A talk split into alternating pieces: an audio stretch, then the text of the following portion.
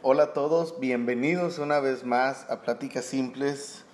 Una vez más te agradezco por tu tiempo, porque escuchas y estás al pendiente de cada episodio.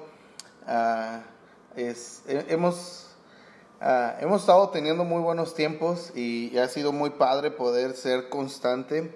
Ah, la verdad a veces es un, es un poco difícil el ser constante en tener cada martes un episodio.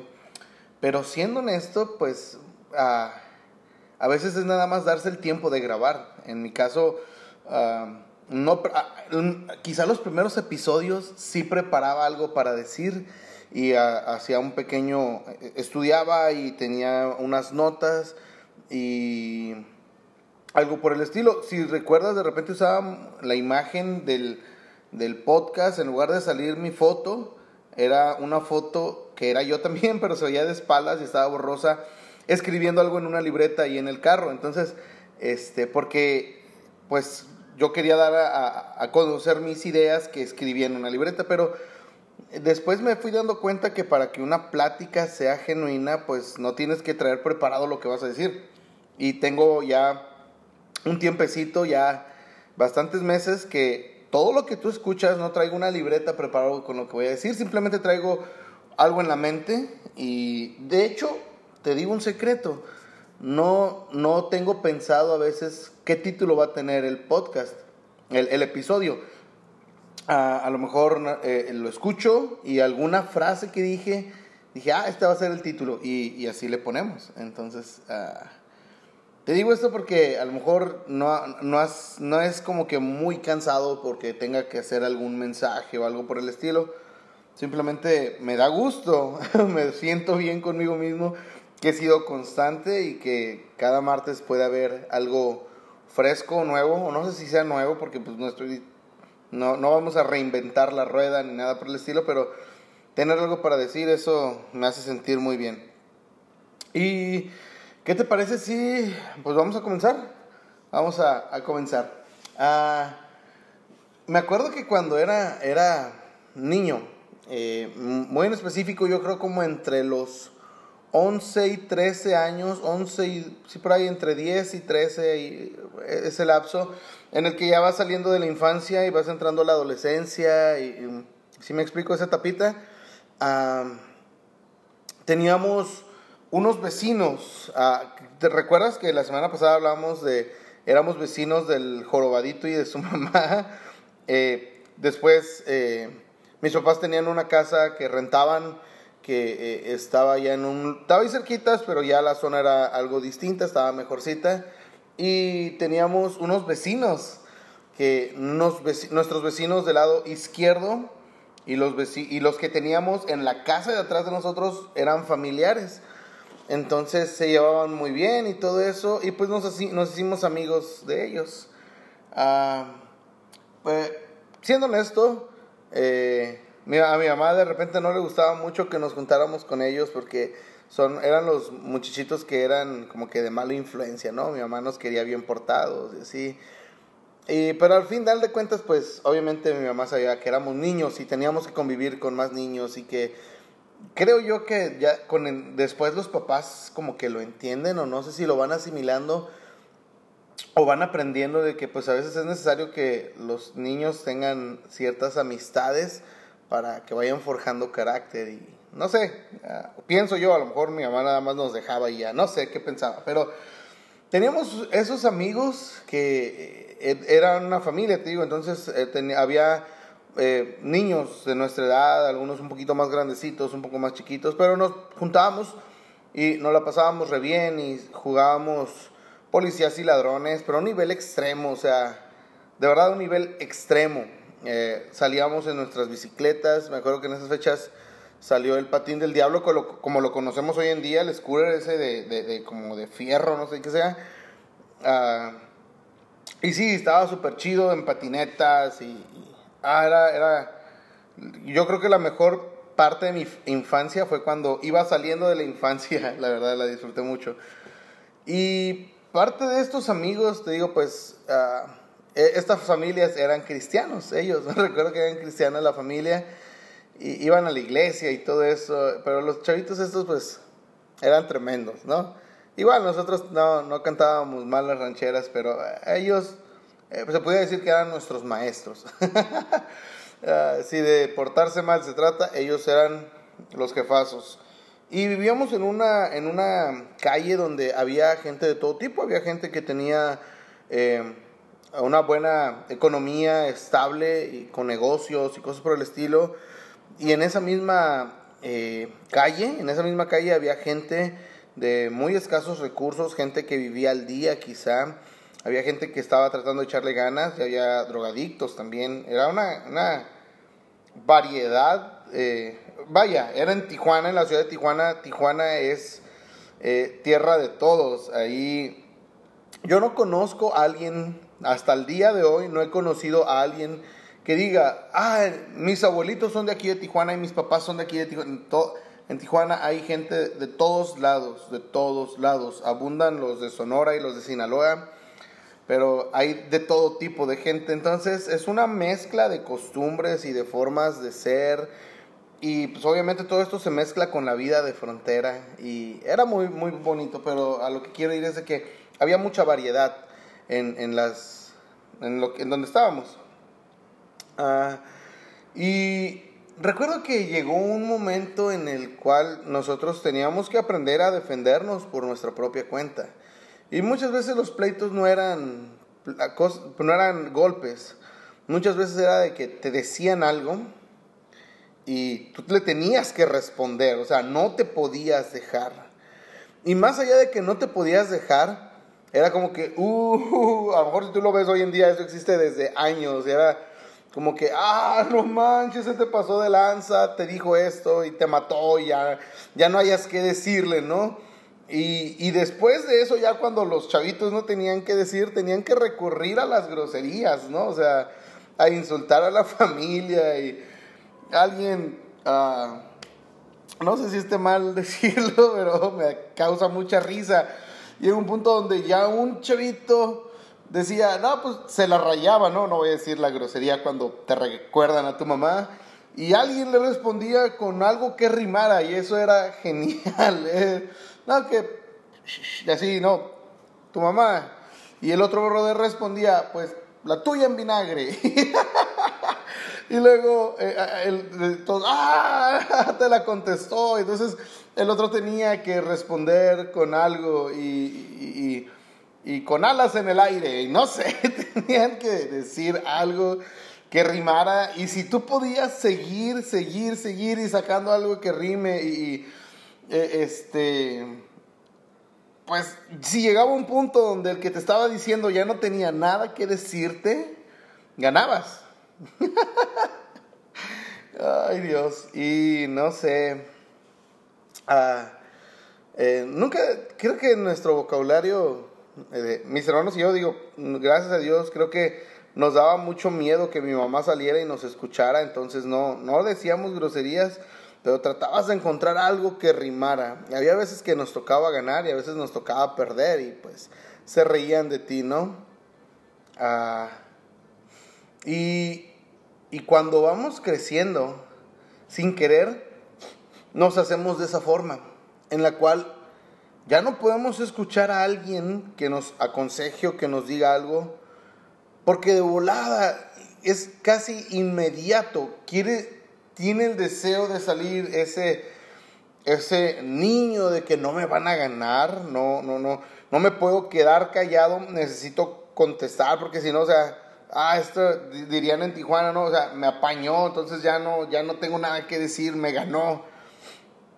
Ah, y, y pues Qué mal vivir de esa manera, porque cuando tú recibes algo de alguien, y no estoy hablando de insultos o algo por el estilo, porque siendo honestos, hay, hay gente que tiene mucho por enseñar, tiene mucho que decir. Su mismo estilo de vida, con solamente verlos, puedes decir, ah, no manches, ahí hay, ahí hay algo especial. Y hay veces que nos cerramos simplemente porque pues no nos gusta recibir de los demás o no nos gusta reconocer que no lo sabemos todo. Y sabes, es bueno no saberlo todo. Sabe, a, veces a mí me pasa y, creo que todos aquellos que están en una cierta posición de, liderazgo o aquel que está en alguna posición de, si eres jefe de algún algo en tu trabajo, uh, si, si eres padre de familia, vamos, si estás en un lugar donde en el organigrama hay gente abajo de ti, estás tentado a ser el que todo lo sabe. Pero siendo honesto, es muy bueno a veces no saberlo todo. Porque si supiéramos todo, tendríamos, todos correrían a nosotros y tú no tendrías a quién correr. Imagínate que eres la persona que más sabe, que más capacidad tiene, que más puede hacer todo lo que se le antoje. Y, y no hay nadie arriba de ti. Entonces, ¿qué va a suceder? Mucho peso va a caer en tus hombros. ¿Me explico? Y a veces tenemos este, e, esta, ah, digamos, de tentación por, por querer saberlo todo, por querer tener todo el conocimiento y que nadie más nos gane y nadie me va a decir cómo se hacen las cosas y nadie, nadie me va a venir a, decir cómo tengo que hacerlo y está bien, o sea, pues qué bueno que te quieras superar, pero cuando esto se torna un poco vanidoso y caemos en el punto de ya no escuchar a nadie, nos convertimos en personas que ya no pueden crecer. Una persona que ya lo sabe todo o que, o que cree que sabe todo, no puede crecer, ya no puede avanzar, ya no puede ir más allá en sus relaciones, ya no, pues obviamente como cree que sabe todo, ya no recibe nada. Y vamos, si somos honestos, si no aprendemos, si no somos personas que constantemente escuchamos, si no somos personas que nos callamos y escuchamos, pues no vamos a recibir nada. Y si no recibes nada, no vas a crecer. O sea, ¿a poco crees? Y siendo honesto, ponte a pensar, si has tomado en algún momento esta postura de, de, que yo lo sé todo, yo lo conozco, nadie me va a decir, ¿a poco crees que tu experiencia en la vida, a poco a veces pensamos que lo que ya hemos vivido, que lo que leímos, que lo que alguien más eh, nos aconsejó, ya eso va a resolver nuestra vida para siempre, para siempre. O sea, obvio no, obvio nunca va a pasar eso. Siempre vas a tener que escuchar a alguien, siempre alguien nos va a decir cuando estamos mal, siempre, siempre, siempre vamos a poder escuchar a lo mejor algún consejo, una frase, no sé, la verdad, yo, yo, yo me considero alguien que todo el tiempo está aprendiendo porque yo reconozco que no lo sé todo. hay ocasiones en las que hay pláticas eh, y, donde me dicen, ¿tú cómo ves? Estás muy callado. Y muchas veces yo estoy callado nada más porque la verdad no sé si lo que voy a decir va a ser algo sensato, ¿no? Entonces, eh, por lo regular cuando me piden mi opinión, digo, no sé si esté bien, no sé si la vaya a regar, a lo mejor van a decir, ay Juan, eso no se hace, eso no pasa, así no funciona, pero trato de primero darles a entender de que no sé si estoy mal, si estoy mal, pues está bien, perdón, corríjanme, pero, pero yo haría esto, yo pienso esto, y puedo dar mi punto de vista. Yo, hay ocasiones donde me dicen, ah, sí es cierto, no estabas mal, y hay otras ocasiones donde sí me tienen que decir, no seas tonto, o sea, eso no pasa. A lo, mejor no me dicen tonto. Pero eh, a veces así se siente cuando te niegan tus, cuando alguien hace una negación a lo que tú comentaste, pues te puedes sentir tonto. Y, y, hay veces que por miedo a eso pues, preferimos no decir nada, ¿no? Pero ah, hay ocasiones en las que sí me ha tocado de que no, Juana, si no pasa esto, esto no funciona de esta manera. O sea, ni loco. En, eh, mi papá, por ejemplo, que es el pastor de la iglesia aquí donde estamos, eh, eh, yo le he dicho, ¿cómo ves, pa, si hacemos esto? Y me dice, no, obviamente no. O sea, sácate eso de la cabeza. O sea, no sé qué va a pasar el día que yo me muera y, si a ti se te ocurre hacer eso, y se siente así como que, ay, no les gustó. Pero está bien, porque en el momento aprendiste, en el momento quizás es desagradable, pero ya después pensándolo puedes, puedes decir o puedes entender que, ok, quizá no era el momento, quizá no, no lo expliqué bien, quizá no son las formas, y a lo mejor sigues pensando de la misma manera a lo mejor sigues teniendo las mismas ideas, pero, pero aprendes un poco cómo piensan otras personas, o sea, por donde le veas, por donde le veas, cuando cuando a veces te toca perder, por así decirlo, cuando a veces te toca callar y escuchar, o cuando a veces te dicen que no a algo, si lo tomas de la manera correcta puedes aprender algo. Pero si somos personas que siempre queremos ganar, mm, nunca, nunca, nunca, nunca vamos a crecer. Y si no creces, no vas a poder dirigir a nadie. Ah, una vez te voy a platicar algo que me sucedió. Ya tiene un tiempecito. Hay un, hay un muchacho en la iglesia que a él lo conocimos, no recuerdo cómo llegó a la iglesia. Ah, sí, ya me acordé. llegó, busca, llegó porque había una muchacha que venía a la iglesia y él se sentía atraído por ella, le gustaba o le, quería tirar la onda, no sé. Y él venía siguiéndola. Entonces, pues comenzó a venir y le gustó y, y pues aquí siguió. Después la muchacha ya no le gustó la iglesia y se fue, pero gracias a Dios él se quedó aquí y eso fue muy bueno. y venía de una vida muy difícil, siendo honesto, venía de una, de una vida muy, muy difícil, de una familia disfuncional donde faltaba una imagen paterna. Sí, era una vida muy difícil, no, no sé cómo hubiera sido mi vida, uh, cómo estuviera ahorita, yo estoy bien seguro que no fuera lo mismo si yo hubiera vivido la situación de este brother, de verdad. Y, y pues bueno, eh, obviamente eh, se involucró en, en, en pandillas y cosas de esas, se drogaba y cosas que pasan aquí en México, ¿no? Quizá no es nada del otro mundo, pero sí son cosas difíciles. Y cada que él hablaba, y quiero llegar a este punto, cada que él hablaba, su forma de expresarse, las palabras que utilizaba, había veces que podía decir algo en serio, pero por cómo creció, por cómo fue su vida, la forma en la que lo decía, muchas veces a algunos nos causaba risa y no lo tomábamos muy en serio o alguien pensaba, ah, este brother quedó tocado, que no está bien de su cabeza y cosas así.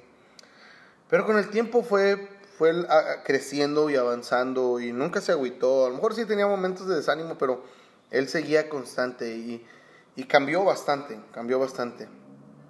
Eh, y en una ocasión, no sé, tuve tuvimos chance de él y yo trabajar juntos o no sé qué estábamos haciendo. Y entre la plática salió una, algo que él me dijo, no sé qué estábamos platicando, la verdad, pero hubo algo que él me dijo que yo nunca me imaginé que, no me imaginé que, lo, que, que eso que escuché, y lo, se me grabó, que eso que escuché llegara a salir de su boca. Estábamos hablando sobre cosas que queríamos hacer en la iglesia, y, no sé, no recuerdo bien. Y me dijo algo que a lo mejor te va a sonar así bien simple, bien básico. Pero a mí en el momento eso fue oro. Me dijo, no, vato, no trates de ser quien no eres, porque no te va a salir. Ah. y yo me hubiera puesto, o sea, él estaba asistiendo al grupo de jóvenes que en ese momento yo era el líder. Y todavía no estaba casado, estaba yo solo y lo llevaba el grupo. Ahora me ayuda mi esposa, pero uh, sí había más gente que me ayudara, pero así el nombre, el título nada más lo tenía yo. Entonces, uh, yo me hubiera puesto en el punto de que, no, no quiero imitar a nadie, no quiero hacer nada. ¿Sí me explico? O sea, negando la situación. Pero él fue tan sincero, tan honesto, o sea, estábamos en un punto de mucha transparencia y cuando él me dijo eso, yo dije, ah, no manches, tienes razón, tienes razón. Y puede sonar como que muy simple, pero hay tanta profundidad en esas palabras. No trates de ser quien no eres, porque no te va a salir. ¿Recuerdas que yo te decía, no sé cómo sería mi, cómo sería mi vida ahorita? Si hubiera tenido la vida que él tuvo, que este muchacho tuvo. No sé cómo hubiera sido. A lo mejor yo lo, muchas veces había gente que decía, ¿a poco este brother no agarra la onda? No entiende que eso que hace no está bien, no entiende que está dañándose, no entiende que está haciendo mal. Y siendo honestos, muchas veces, ya después cuando yo lo entendí, decía, no, es que de verdad no entiende, pero no entiende porque no quiere entender. Tú no sabes todo lo que ha habido en su pasado que le han hecho cambiar su forma de pensar, su forma de ver la vida. Entonces, obvio, no entiende y no es su culpa que no entienda. Está reaccionando a como creció. Entonces, si él trata de ser una persona que no es, no le va a salir. Va a tratar, si nada más trata de cumplir requisitos, a lo mejor sí los cumple, pero su esencia se va a perder. Va a ser una persona totalmente que no es. Y él me estaba diciendo eso a mí. No, lo, no trates de ser quien no eres porque no te va a salir. Y eso se me quedó grabado. Creo que hasta lo posteé en Facebook esa vez. Porque sí me, me impresionó bastante cómo él, er, él fue sensible a lo que estaba pasando en el momento. Hoy en día ya pasó el tiempo, pasaron los años y ya está casado y, tiene un matrimonio que yo digo, ah, qué bonitos, está, me gustan mucho, los amo bastante estos amigos. Y, y la verdad es que aprendo de él, de su sencillez y de que no trata de aparentar algo. ¿Sabes por qué? Las apariencias. ¿Por qué tratamos de aparentar? Porque las apariencias es la mejor arma que tenemos para esconder nuestras debilidades. La apariencia es la, la mejor arma que podemos sacar para esconder nuestra incapacidad para cualquier cosa.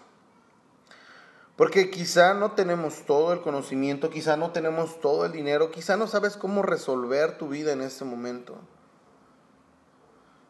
Y si lo que quieres hacer es simplemente hacer algo para que la gente no sienta lástima por ti, ¿sabes cómo te vas a escuchar?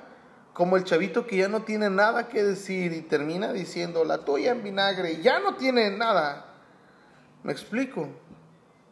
Así de tonto y absurdos nos vemos cuando no recibimos algo, cuando no entendemos que hay, que cuando no entendemos que estamos limitados, cuando no entendemos que, que nuestro, nuestra capacidad tiene un tope, cuando no lo reconocemos, por lo regular lo que digamos o lo que hagamos nos va a hacer ver mal y nos va a hacer quedar mal. No sé tú, pero yo he hecho cosas así por, por el hecho de no querer verme mal, por el hecho de quererme ver como que lo sé todo, por el querer mostrar que soy alguien sabio y muy prudente, he cometido muchos errores que me han hecho me han hecho que me han Ah, esas cosas han hecho que yo quede mal, pero un punto mal extremo, así muy tonto. Y si tan solo tomáramos la postura de que, ok, sí, creo que con esto no puedo, creo que no sé cómo responder a esta situación, sí, creo que ese niño de 15 años me enseñó algo muy grande, si tan solo tomáramos esa postura, Créeme, te lo aseguro, que la forma en la que nosotros viviéramos sería una vida de constante aprendizaje, sería una vida en la cual tendríamos mucho para dar. ¿Por qué tendrías mucho para dar? Porque recibes mucho. Pero cuando te cierras, cuando haces como que nadie puede más que tú, lo único que estás haciendo es cerrar tus oídos, cerrar tu corazón, cerrar tu mente para seguir creciendo. Y si te cierras, ya no entra nada. Y si no entra nada a ti, no hay nada dentro de ti que tú puedas darle a los demás. Así es que no te cierres y no salgas con respuestas de ese tipo. Te recomiendo que seas honesto, que seas sincero. Y esto no se trata de que le cuentes a todo mundo las cosas malas que te pasan o con lo que batallas o tus tentaciones o pero se trata de que puedas ser honesto primero contigo mismo, que puedas ser honesto con la gente que te rodea y, y puedas, cuando no tengas nada para decir, cuando no tengas algo que aportar, Cuando simplemente no sepas qué hacer, puedas reconocerlo y decir, no sé, no lo sé todo. Y de verdad quiero aprender. La mejor forma de aprender o la mejor manera de iniciar tu aprendizaje es reconociendo que no lo sabes todo. ¿Mm? Ojalá y te sirva esto. Te animo a que lo compartas con más personas y pues vamos a ser ah, personas que reconocen y reciben y reciben. Y si alguien te ganó, si alguien te ganó en el juego de palabras, está bien, no ofendas. Simplemente ríete y disfruta el momento y aprende lo que te dijeron para que el día que te toque de vuelta tengas algo más que decir. Gracias por tu tiempo. Que Dios te bendiga. Y pues nos escuchamos el siguiente martes. Ahí platicamos. Bye.